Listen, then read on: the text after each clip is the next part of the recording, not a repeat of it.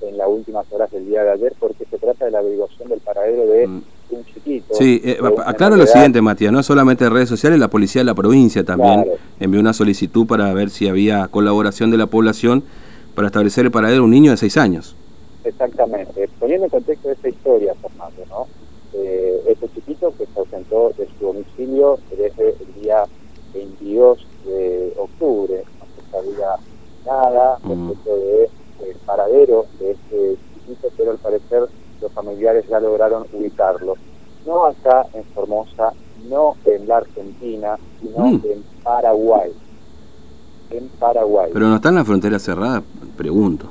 Las fronteras están cerradas y lo más grave es que la familia sospecha que a este chiquito lo sacaron de la vereda de su casa mm. mientras jugaba con sus amiguitos y ahí lo hicieron cruzar al Paraguay. Aparentemente estaría en Capiatá.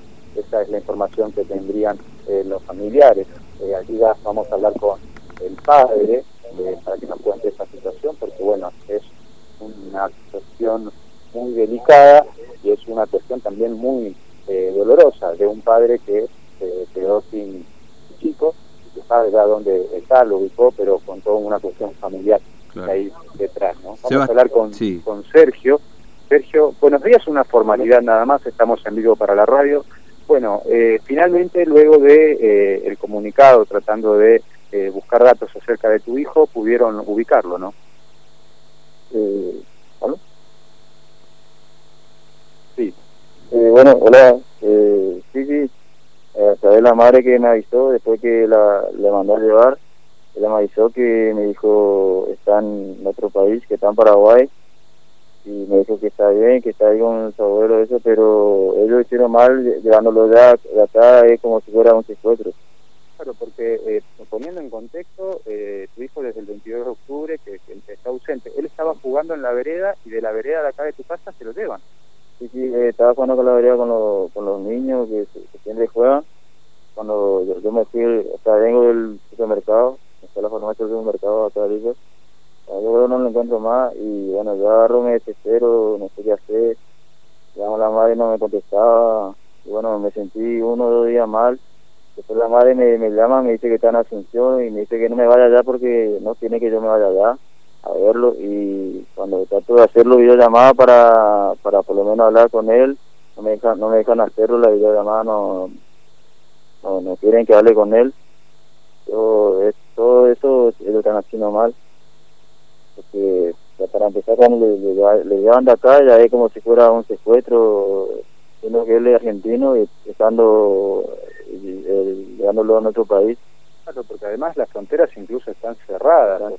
Dónde creen que, que lo, lo, lo, no, eso es lo que yo no sé cómo lo habrán llevado no sé si lo habrán llevado en bote o no sé eso yo no sé no ella solamente me, me llamó me dijo que está en la Asunción que él está bien pero ella cómo le va a llevar, si no te lo decía mía, siendo que ella está ya a 5.000 kilómetros, está en España, entonces ella está con él a, cargo de él, y ella cómo va a mandar a hacer eso, me va a mandar a llevar, le va a mandar a llevar al, al, niño.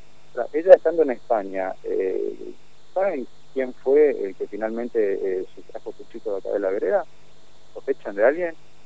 Yo estoy viendo eso, ella no me, no, estoy viendo eso, estoy viendo eso. Eh, estoy viendo quién, lo llevó. Pero la, denuncia obviamente ya está hecha en la, en la policía, ¿qué piensan hacer? ¿Accionar vía judicial? Y estamos tratando de ver la forma, de, por favor, de, volver a traerlo acá a su país, porque siendo que allá, está con su abuela y su bisabuela, diciendo que, lo que me avisó ella, siendo que, que ellas son personas grandes pero siendo que para eso estoy acá yo, soy, su padre que estoy yo acá, él debe estar conmigo, como está, conmigo. Claro, eh, ¿pudiste hablar con, con su hijo desde que lo llevaron de acá o No, no, no, todavía no, no, no pude hablar con él. Trato, de comunicarme con él, pero no, me cortan la llamada.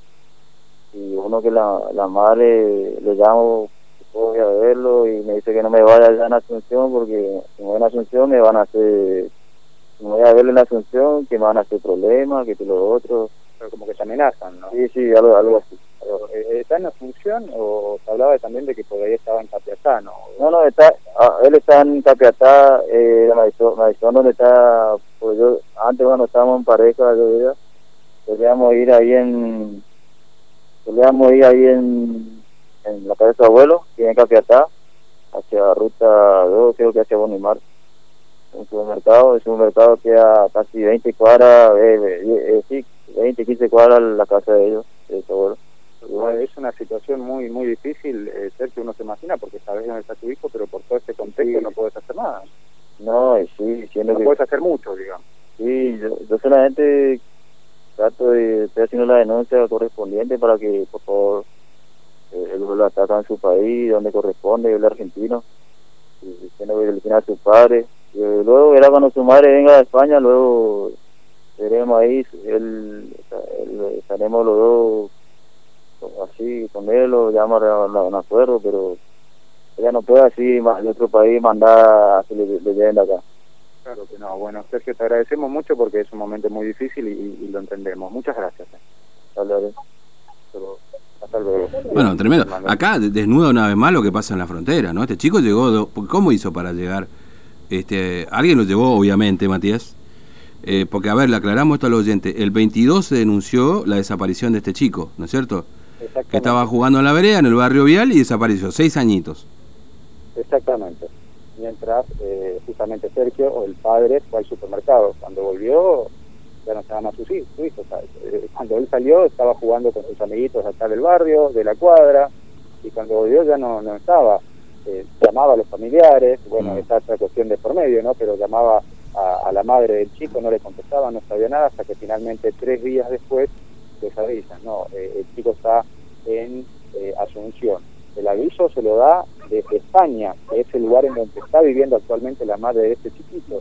Eh, hay sospechas de quién pudo haber sido la persona que sustrajo a este chico de la vereda y lo llevó al Paraguay, pero no hay certezas. Ahora la denuncia obviamente ya está realizada, seguramente la van a ampliar porque obviamente hay más sospechas y tienen un poco más de información, pero ya resta accionar por la vía eh, judicial ante esta situación que está atravesando no solamente Pepe, sino toda su familia, porque nosotros acá estamos hablando con el abuelo del chiquito también, y están mm. todos eh, muy preocupados. Es decir, eh, claramente fue, bueno, la mamá no, pues está en España, ¿no?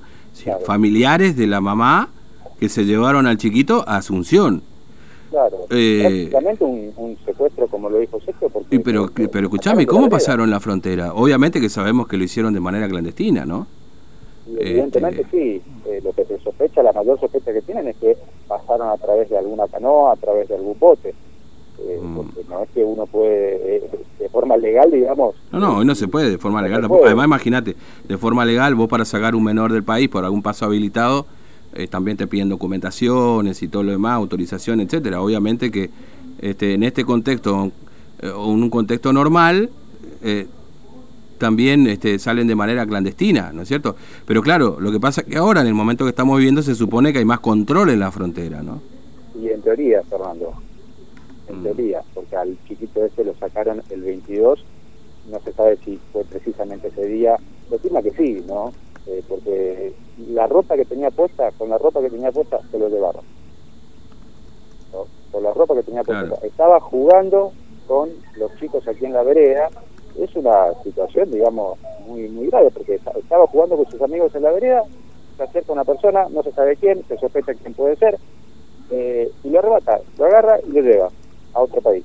Así, los familiares estaban desesperados, Fernando, porque no sabían qué era lo que había pasado, trataban de llamar a, la, otra parte, que sería la, familia ya de la madre, a la propia madre del chico, bueno, no le contestaba, tres días después recién le tiró la confirmación, le dio la confirmación de que su hijo mm. estaba en el Paraguay, él es argentino, nació acá, tiene el DNI acá, sorprende esta situación en el contexto en el que estamos de cuarentena, con las fronteras cerradas, que a un chiquito lo saquen de una vereda, de un barrio de Formosa y se lo lleven a otro país como si nada.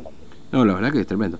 Este, bueno, Matías, gracias, ¿eh? hasta luego. Hasta luego, Fernando. Bueno, se trata de este chiquito que hubo un pedido este, por parte de la policía de la provincia, ¿no? por su desaparición.